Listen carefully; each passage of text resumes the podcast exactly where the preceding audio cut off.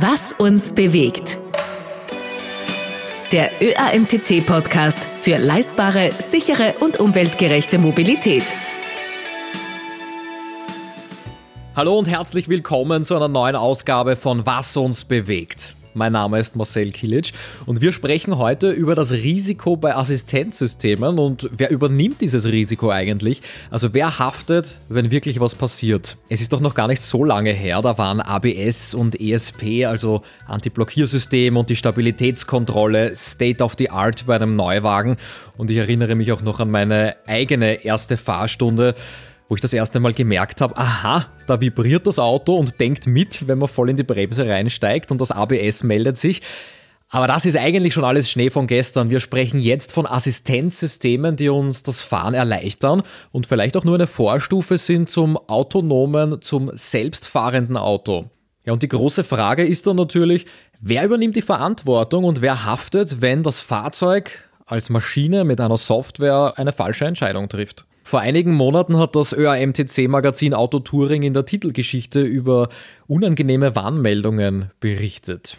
Bleiben Sie bitte in der Spur, Hände ans Lenkrad, unangebrachte Fehlmeldungen.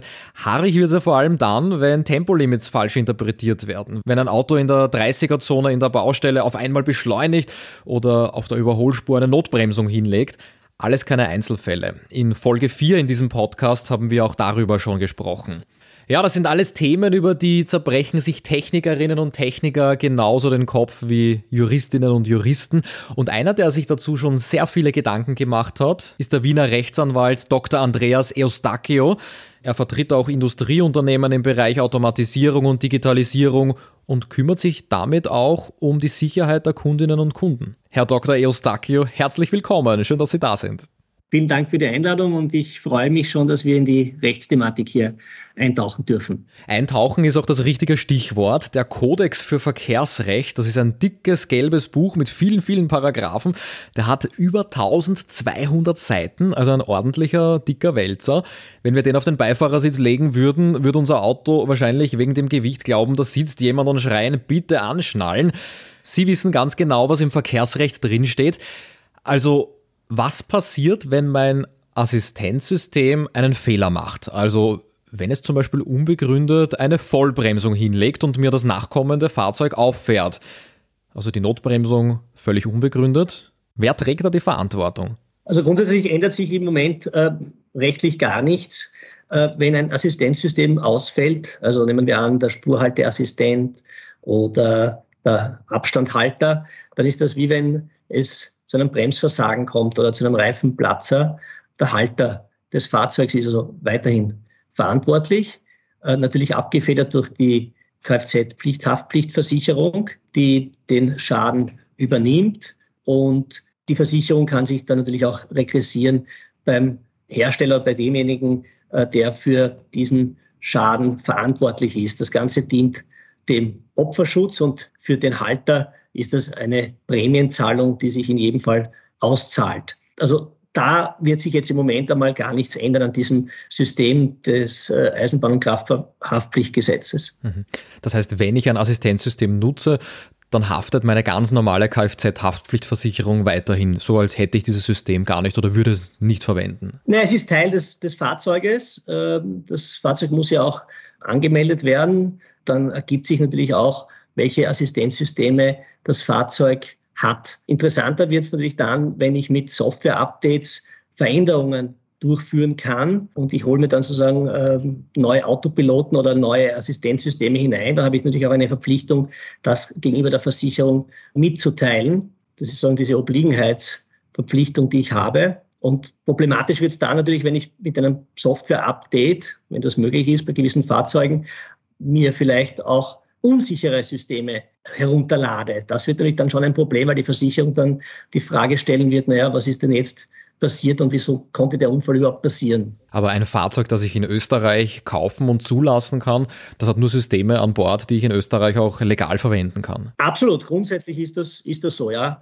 Und da muss man sich natürlich auch an die österreichischen Rechtsordnungen halten.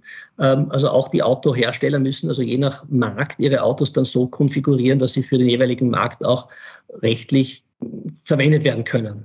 Rechtlich zulässigerweise verwendet werden können. Was ist da jetzt genau an Systemen erlaubt? Also diese klassischen Abstandswarner, ähm, Bremsassistent, diese Systeme, die ich overrulen kann, also wo ich das letzte Wort sprechen kann und auch noch ins System eingreifen kann, die sind ja erlaubt. Aber welche Schritte oder sagen wir so, bis wohin haben wir denn eine legale Möglichkeit? Also ein Auto, das vollkommen autonom fährt, wenn es das jetzt so gäbe, das dürfte in Österreich dann noch nicht zugelassen werden. So ist es. Also es ist nach wie vor so, dass der Fahrer die Letztkontrolle haben muss. Also das heißt, wenn es zu einer Gefahrensituation kommt, muss der Fahrer einschreiten können. Er muss allerdings nicht mehr die Hände ständig am Lenkrad haben. Das hat sich also hier geändert durch das Wiener Übereinkommen, ein internationales Abkommen, dem auch Österreich beigetreten ist und das auch umgesetzt wurde in, in Österreich. Das Gesetz sagt allerdings nicht, wie lange ich die Hände vom Lenkrad weghalten kann. Es sagt nur, ich muss die Hände bei einer Gefahrensituation wieder am Lenkrad haben und ich muss sozusagen overrulen, wie Sie es selbst äh, ausgedrückt haben. Und die interessante Situation ist die, dass ich also fahren kann auf der Autobahn. Ich kann die Hände weggeben. Ich kann also hier das Fahrzeug einstellen auf äh, Autopilot. Also Autopilot ist vielleicht falsch, aber auf automatisches Fahren. Bin im Schlummermodus, muss aber bei einer riskanten Situation sofort eingreifen. Und das macht es eigentlich gefährlich, meiner Meinung nach, weil ich einerseits ähm, sozusagen animiert werde, mich ein bisschen auszuruhen. Andererseits muss ich dann aber konzentriert sein, um einzugreifen. Und ich glaube, das ist ein Problem, weil man dann gar nicht so schnell reagieren kann, als wenn man konzentriert das Lenkrad in der Hand hat und auch den Verkehr beobachtet. Also das ist eigentlich dieser Level 3, den wir haben im Moment, würde ich sagen, so zwischen 2, 2, 5, 3, eigentlich gefährlich. Deshalb tendiert man dazu, zu Level 4 zu gehen, wo man sozusagen äh, nur im äußersten Notfall eingreifen muss und das Fahrzeug selbstständig navigiert wird. Mhm, also Sie sprechen da schon von verschiedenen Levels, von verschiedenen Ausprägungsgraden an Fähigkeiten. Was muss ein Fahrzeug denn können, um ins nächste Level aufzusteigen? Wenn ich sage, ich kann die Hände weggeben vom Lenkrad äh, und kann sozusagen ähm, mit Tempomat fahren und auch die Füße vom, vom, vom Pedal weggeben, dann bin ich eigentlich schon sozusagen im, im Level 3.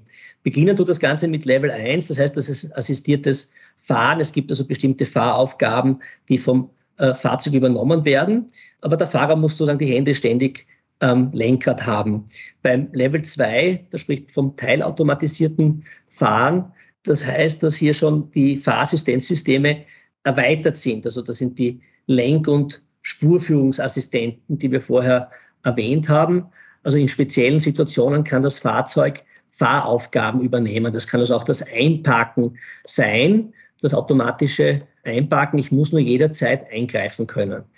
Bei Level 3, da spricht man vom hochautomatisierten Fahren, dann muss sozusagen der Fahrer das System jetzt nicht ständig überwachen, aber er muss das System overrulen können. Also er muss eingreifen können. Und das ist eben genau das, was ich gemeint habe. Das ist etwas riskant meiner Meinung nach auch jetzt für die Verkehrssituation, weil es eigentlich gefährlich ist. Weil der Fahrer, der im Schlummermodus fährt, muss dann aber plötzlich eingreifen in einer Situation, die er gar nicht vorher kontrolliert hat. Und beim Level 4, das ist die Vorstufe zum autonomen Fahren, hier hat das Fahrzeug schon überwiegend selbstständig das Fahren im Griff und nur im äußersten Notfall muss der Fahrer eingreifen. Also das Fahrzeug übernimmt alle Funktionen selbstständig, aber es gibt natürlich noch ein Lenkrad äh, und es gibt auch Pedale. Und Level 5 wäre das autonome Fahren, das ist das fahrerlose Fahren. Äh, ein, also eine Steuerung durch den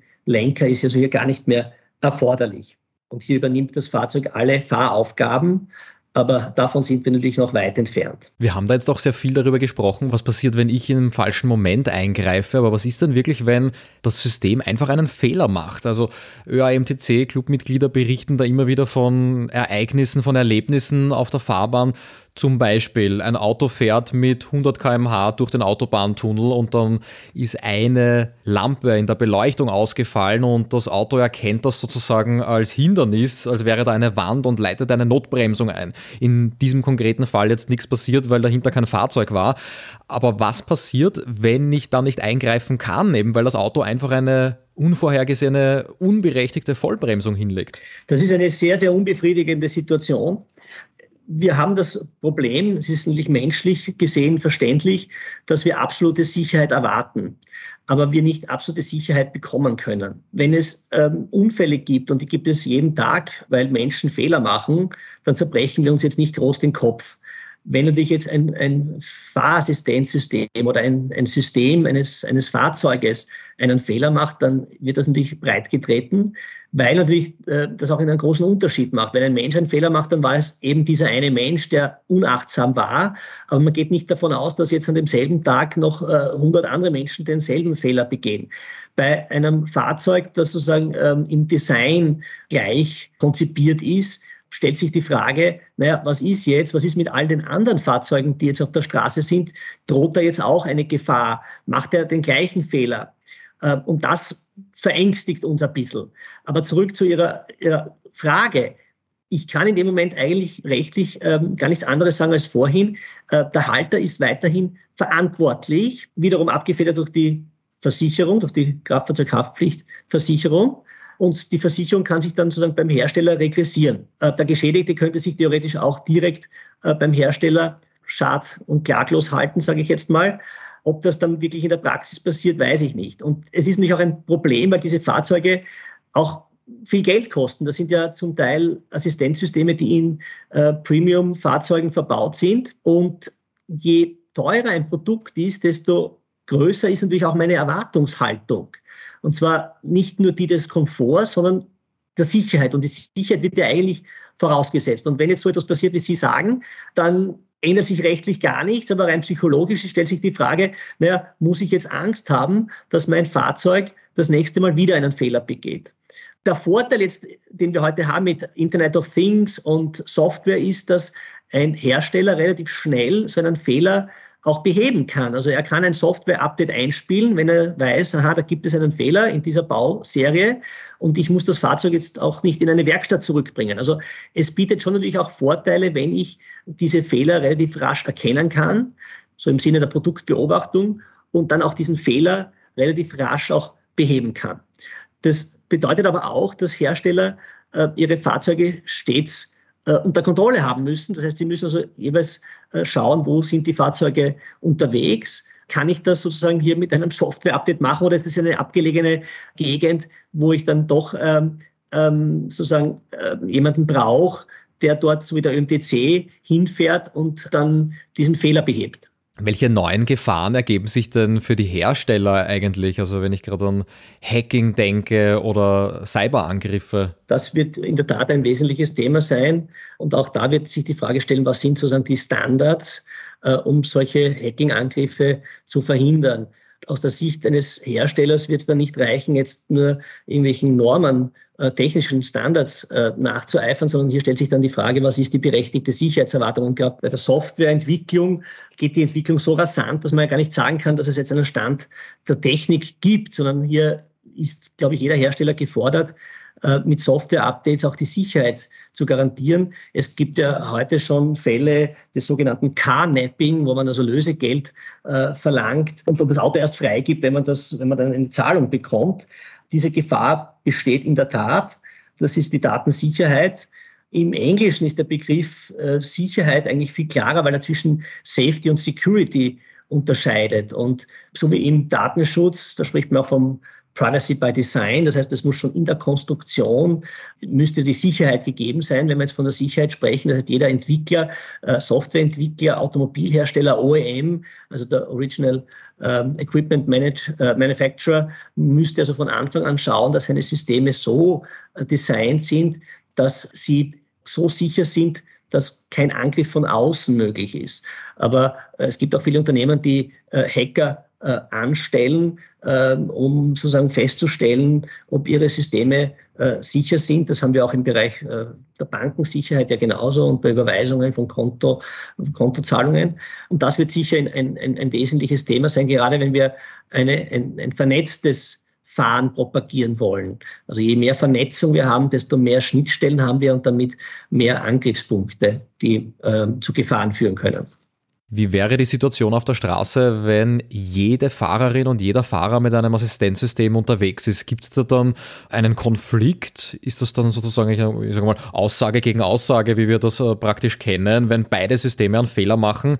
Wie wirkt sich das aus auf die Rechtsprechung? Naja, die Frage ist rein, rein technisch gesehen, stellt sich die Frage, ob es dann überhaupt zu einem Unfall kommen kann. Wenn alle diese Fahrzeuge mit ähm, Assistenzsystemen ausgestattet sind, also wir gehen davon aus, wir haben jetzt keinen Mischverkehr, also keine Fahrzeuge, die noch von Menschenhand geführt werden, sondern reine autonome Fahrzeuge, dann würden sich diese Fahrzeuge technisch gesehen wahrscheinlich sehr defensiv verhalten. Und da stellt sich die Frage, ob das dem Wunsch der Menschen auch entspricht.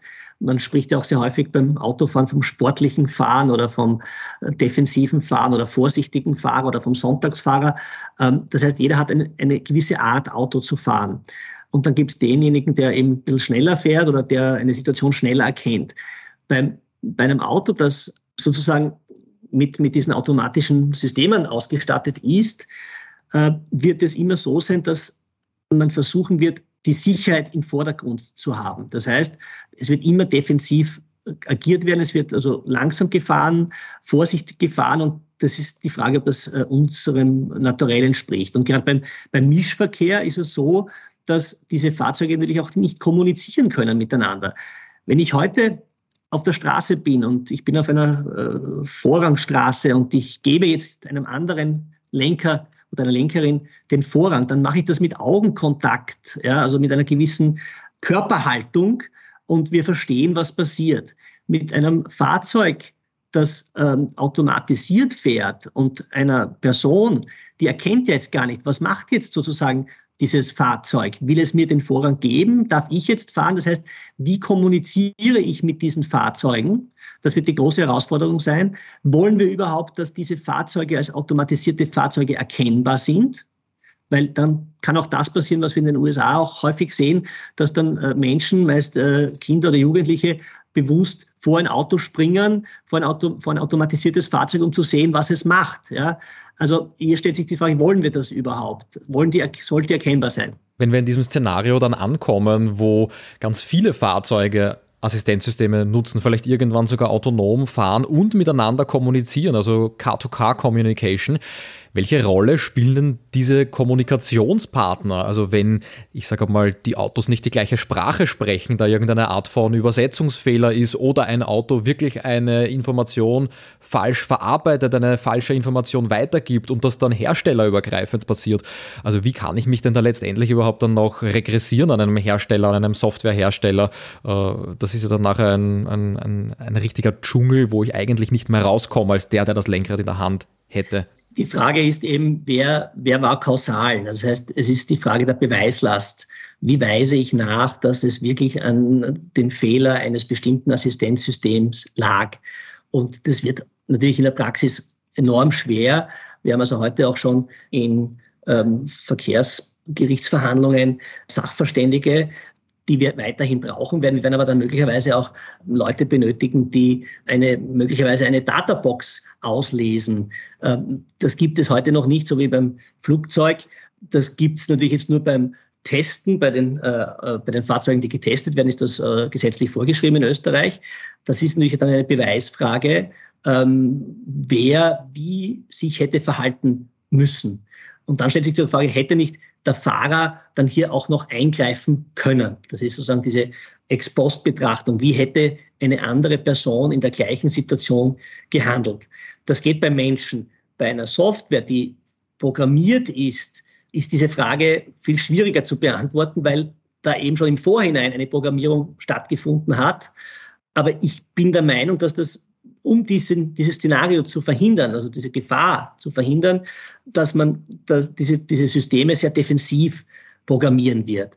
Nicht zu jedermanns Gefallen natürlich, weil dann das Auto stehen bleiben wird, warten wird und das könnte natürlich jetzt Folgendes passieren, dass wir dann natürlich auch eine, eine größere ähm, Stausituation haben, als wir eigentlich wollen. Ja, wir wollen ja eigentlich, dass diese Fahrzeuge sicher unterwegs sind, auch schneller unterwegs sind. Das sind ja dann auch die Vorteile. Wir hätten dann den Nachteil, dass wir dann hier mehr Staus hätten, die dann schwerer aufzulösen sind, weil irgendjemand ja eingreifen muss. Jetzt kann man sich überlegen, ob man dann Verkehrsleitsysteme auch integriert, wo sozusagen jemand als Kontrollstelle wie ähm, Flughafen, der Tower, dann sozusagen die Anweisungen gibt, wer jetzt fahren darf und wer jetzt dran ist.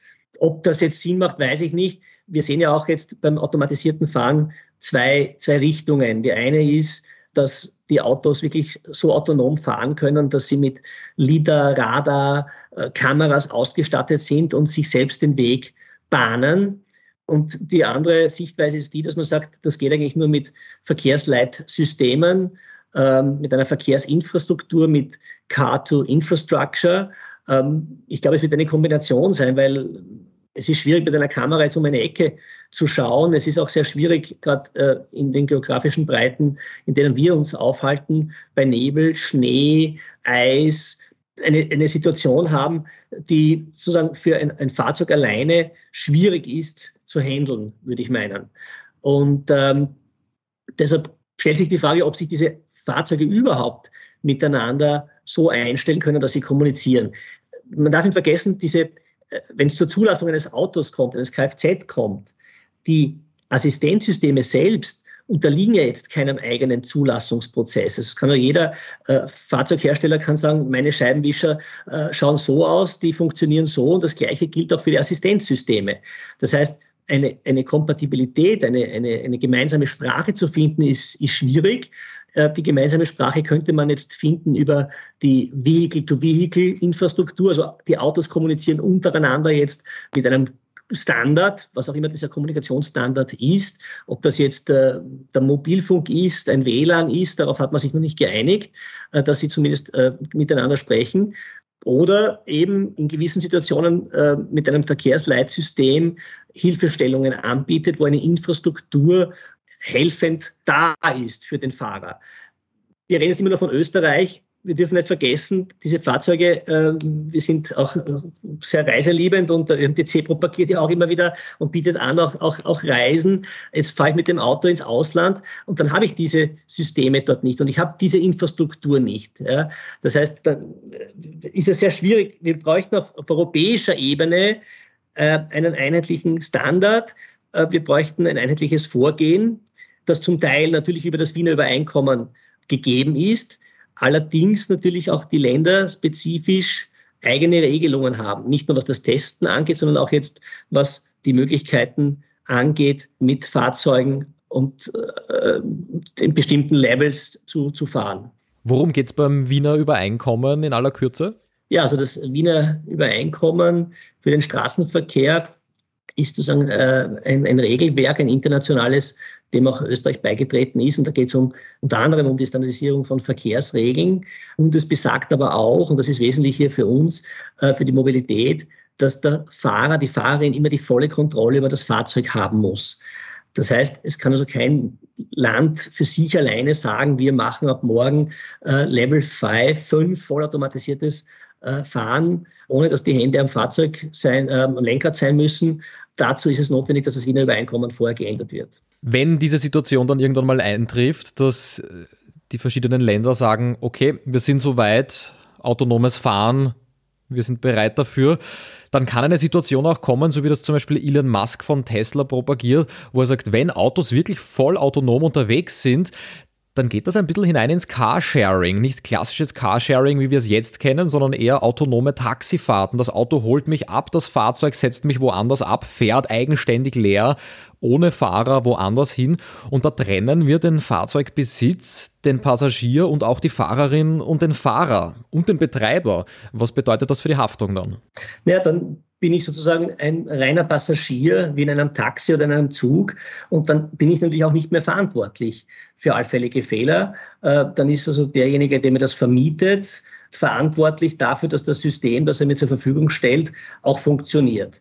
Inwieweit es dann noch äh, eigene Verpflichtungen geben kann, das Fahrzeug vorher noch zu kontrollieren, so wie man das heute machen muss, indem man schaut, ist das Auto fahrtüchtig, äh, ist es frei von äh, Schmutz, von Schnee, stellt sich die Frage, ob hier allenfalls dann noch der Insasse eine Verpflichtung trifft. Aber ich würde das dann eher verneinen, so wie es heute auch nicht notwendig ist, dass ich mich, wenn ich mich ins Taxi setze, das Taxi noch einmal kontrollieren muss. Also ich habe einen zusätzlichen äh, Haftungsadressaten und in dem Fall erübrigt sich dann meiner Meinung nach jedenfalls dann jede weitere Versicherungs- Zahlung oder Prämienzahlung eines, eines Insassen, die gibt es dann einfach nicht. Das heißt, hier müsste der Hersteller die Haftung übernehmen und der Hersteller sich dann selbst versichern. Es gibt ja auch gewisse Hersteller, die das vor Jahren schon angeboten haben, indem sie gesagt haben, ähm, die Haftung übernehmen wir, äh, was aber auch bedeutet, dass die Versicherungsprämien vom Hersteller bezahlt werden wenn ich bei einer Taxifahrt einen Rundgang machen muss, den Reifendruck überprüfen muss und auch noch die LiDAR-Kameras reinigen muss, ich glaube, dann sind wir so weit, dass wir wirklich alle auf öffentliche Verkehrsmittel umsteigen. So, so ist es. Ja. Also die Frage ist auch immer, was, was will der Mensch und will der Mensch das überhaupt?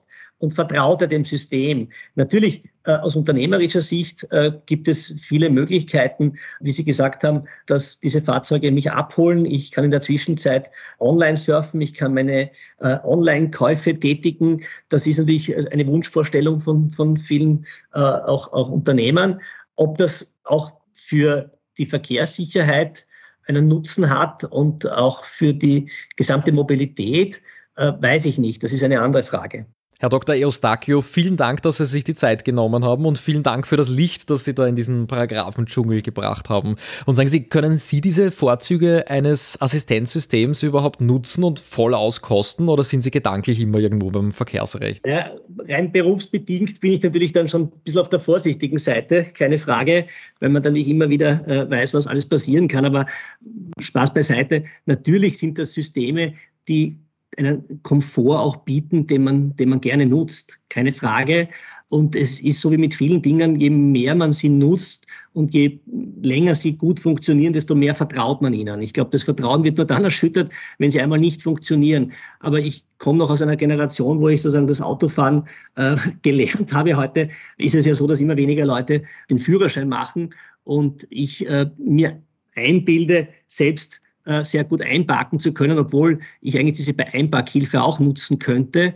Äh, aber das ist mir dann wiederum zu langsam und zu langwierig, muss ich gestehen. Da bin ich dafür zu ungeduldig. Vielen Dank. Dankeschön für die Einblicke. War sehr spannend. Vielen Dank für die Einladung. Ich hoffe, dass äh, den Hörerinnen und Hörern hier viel Neues geboten wurde und äh, gerne stehe ich auch für Fragen persönlich zur Verfügung. Dankeschön. Vielen Dank auch an euch, dass ihr heute dabei wart bei dieser Folge von Was uns bewegt. Also wenn ihr gerade mit dem Auto unterwegs wart und jetzt zu Hause angekommen seid, mal schauen, wer sich jetzt mit dem automatischen Parkassistent einparken traut. Vielen Dank, dass ihr dabei wart und bis zum nächsten Mal in zwei Wochen hier bei Was uns bewegt.